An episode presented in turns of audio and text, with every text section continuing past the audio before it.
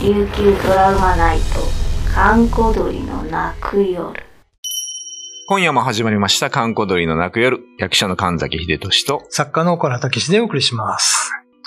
えーと、今日はですね、はいあの、フッチャー石って聞いたことありますいや、ないですね。フッチャー石。はいおー、わかんない。こ、れ、南城市の、うん。まあ、331あるじゃないですか。はいはあれから、与那原からずーっと南に向けて走ると、い。ん。ヘドコンっていう集落にうん行くんですけどね、はいはい。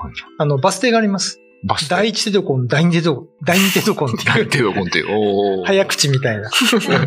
そこにね、あはの、い怪力を持った人の伝説が今も残ってるんですけど、うん。あの、テドコンウーフヤというね、手ドコンウーフや。はいうん、人がいたんですけど、これあの、皆さんよくご存知の昭和市の弟さん。はい。で、この弟さんが、えー昔そのテドコン集落が、うん。テドコンと平田っていう二つの村に分かれてた時に、うん。あのーこのテドコンウーフ屋に挑戦状を叩きつけた人がいたんですね。おー、はいはい。で、隣の平田村に住んでた、うん。同じ、その、怪力の持ち主として、うん。平田主という、平田のし平田の子供ね、はいはい。 がいたんですよ。ええ。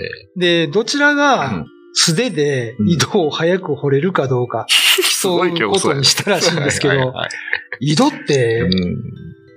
素手で掘れないですよ。ねあと、怪力と井戸って関係あるのかなと思うんですけど。 そうですよねそうね。で、このテドゴンウーフィアうは、ん。あの、片手でうん。 5メートルほども井戸を掘り進めたと。片手で。で、その時に平田主はたった1メートルしか両手でうん。掘り進んでなかったと。はいはいで、まあまあ、このテドゴンウーフィアは買ったんですけど、はい。うん。このテドゴンウーフィアってその、お兄さん小破市なんで、おーあのー、民、民の国かなはいはい。まあ中国。うん。まあで、その死者として送られたことがあったんですね。うん。で、その時に、なんか知らんけど、福建省からう2メートルほどの 長い岩を持って帰ってきたんですよ。ん。岩を。ああー、はいはい。これは、その、船のもやいをつないでおくものか、ああ。あるいはそのなバほどねラスト、はいバランスをう取ん。るバランスと。岩はいはい。として使われたのがわからないんですが、うん。この2メートルの柱状の岩なんて、その、持ち上げられないわけですよ。うん、そう普普通の人はねね。はいはい。でもこれを、うん。あのー、江戸コン集落からう、ん。ちょっと離れたとこの崖があるんですけど、うん赤バンターっていうね、ワンタン、はい。そこに持ち上げて、うん。なんか知らんけど、はい渾身の力を込めて投げた んです。すると、はい。そのまま宙を飛んで、うん。なんと1キロ離れたテドコン集落の土の中に刺さってしまったと。あら。ねで、その石は、まあ岩ですね。はいはい。現在でもそのフッチャー石って呼ばれてるんです。おお、振っちゃうし。フッチャー石のフッチャーは福建省の福建。ああ、なるほどね。で、今も突き刺さったままなんですよ。おおじゃあ、じゃあ、ある、行けば見れる。見に行けます。ああ、なるほど。で、パワースポットになってて、あ、パワースポットなんですかこの岩には、こう、やっぱり、触るとね、うん。幸せが来るみたいな。 怪力になるんじゃなく て、幸せが来るのね。最近はね。ね。で、実はね、これね、あの、宇宙人説っていうのもあって、お、出ました。普通の人投げられないでしょ。まあそうです ね。投げられないですね。 で、まあ、この、テドコンウフィアは宇宙人だったんじゃない かって。するあ、そっと、ちの席。するとですねは、い小波氏も宇宙人っていう説になるわけですよね。兄弟だあから、あ、兄弟ですからね。細かいな って。まあ、あの、信じるか信じないは、あの、運十の足台な んで、ぜひ、あの、南城市、うん。ね、。行ったば時には、はいはい。あの、この、フッチャー医師、うんぜひ訪ねてほしいなと思います。面白いので。人か宇宙人か、はい。あなた次第です、決めるのは。見ていただいてですね。はい。えー今夜のお相手は神崎秀俊と、小原武史でお送りしました。なんかあれはね、その怪力自慢とかね、意味不明に投げるみたいな。そんな、なんや大ねんっていう男の話と かね。うんいきなり投げるんですよねう。んだからなんか、その、まあな、んだろうね。沖縄の民話だけじゃない、日本の民話も見ていくと、うんこういう変な怪力自慢とかうんありますよね。船を持ち上げたとかね。持ち上げたとかね、あと、もういきなり片手で5メートルとかね。そう。掘れないですよ。まあ嘘は、まあ嘘とは言わないですけ ど。言っちゃった。で僕思うんですけど、これと、うんあの、巨人伝説と、うんなんか繋がるもんがあるんちゃうかな。 まみたいなあ、あるでしょうね。ただ巨人だったらわかるじゃないですか。うん。その1キロのね、そうそうそ3うメーそうトルの人ぐらいやったら、こう、掘るのにもしてうん。あるから、もしかして昔そのなんか巨人と、あの、普通の人は共存してたとか、それはあるでしょうね。あるでしょうね、やっぱりね。うんただね、うんこれ、小波氏の弟なんですよ。おーそしたら、じゃあ小波氏はどうなんだとあいう話なんですけどね。ー小橋巨人 説なことはない宇かな。宙人説宇みたいな。宙人説か。腹違い説とかありますけどね。いろいろそうそうそうそうそうそう。だからまあ、これ、まあ、小波氏って南城市の生んだスーパーヒーローで、うん。でで、も今でもマラソンの名前になってたりはね。いはい。あれでも両親どっか違うとこですよね。南城市やったっけ出身は伊平屋ですよね。どうだったあれはね、第二少子の第二少子荘園王ですね。あ、荘園王の方かうん。伊平屋は。赤、赤丸じゃないなんだっけ。 あの、荘園王はいは、はいはい。金丸ですね。金丸か。うんあ、それ伊勢名ですよ伊。勢名ですね。伊平屋はでも小橋じゃないですか。伊勢名が、あ、そうか、伊平屋が小橋だね。うん。うん。だからあそこだからなんだっけ、なんとか郡ですよね。国後とかじゃなくて、あそこだけちょっと、こっちの南の方の地名ですよね。島尻。島尻かう。ん島尻ですよね。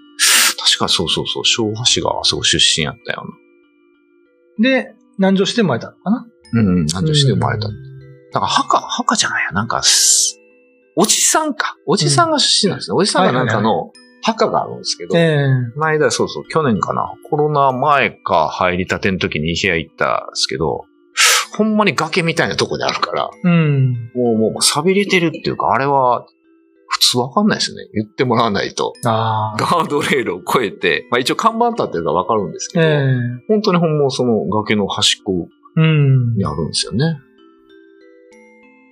まあ、琉球の王様ですからね。うーん。ただまあ、死後はその、王様もいろいろいて ね、うん。あの、次の王様にこう迫害されてお墓を移されたとあーか、はいはい。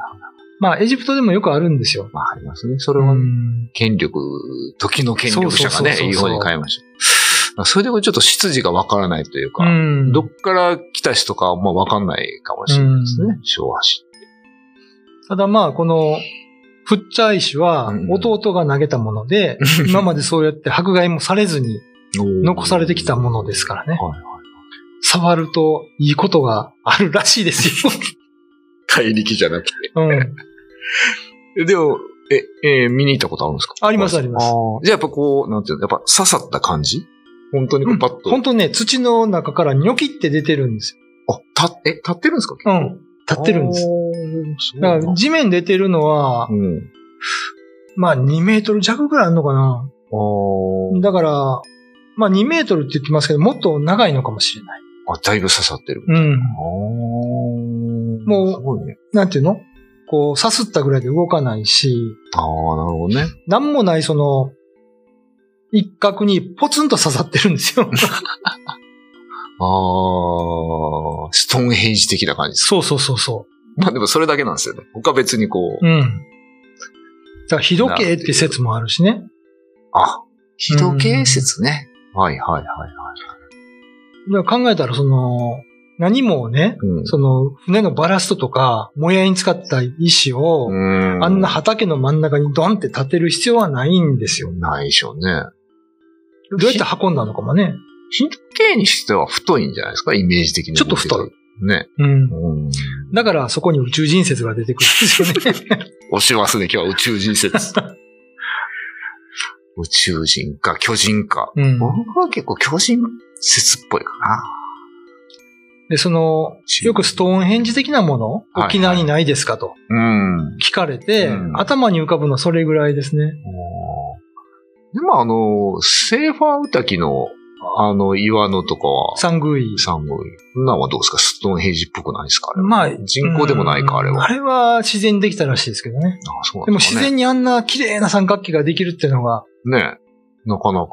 不思議なところですけどね。いや、あれはなんかでも、ちょっと人工的な感じもしますけどね。うん。人工的にあんな大きい岩を昔の技術で運べたのかっていう。うん宇宙人説か。あの、音波で運んだって説もありますけどね。音波も、そう、昔はそうでしょ。年とか音波でやったっていう。前も言ってましたよ僕がその、なんだ、チャネリングしてる人に前世ええアトランティス人って言われた時は、おうもう年齢全部やってたらしいですか。年齢そのブレスレット作ったりとかおうやってるって言ってましじたゃあよ。今度、フッチャイシを持ち上げてみてください。怪しいね、もう。僕がフッチャー石の前でずっと目をつぶってたらちょっとなるほどね。止めてください。 わかりました。止めに行きます、ね。止めに行く。 年号飛ばすっていうね。うん、でもまあ、でもなんかあるんでしょうね。そんな何にもないところにうん。ポツンと突き刺さる石。だから多分一人では絶対持てないです。うん。あのー何人がかりかで、こう、い、なんていうの木の丸太とかを置いて運んで、ああ、まあまあま立あ。てて、でもその意味がわかんない意です味よがね。ないですもんね。港でも何でもないしね、あそこはね。やっぱでも、そんだけあるっていうか、やっぱ誰か投げてるんですよ。人、あー人じゃない、人な、じゃない。宇宙人か巨人か、あー、そうです、ね。人猿者が投げるとい音う。波で投げたっていう音波で投げたっていう。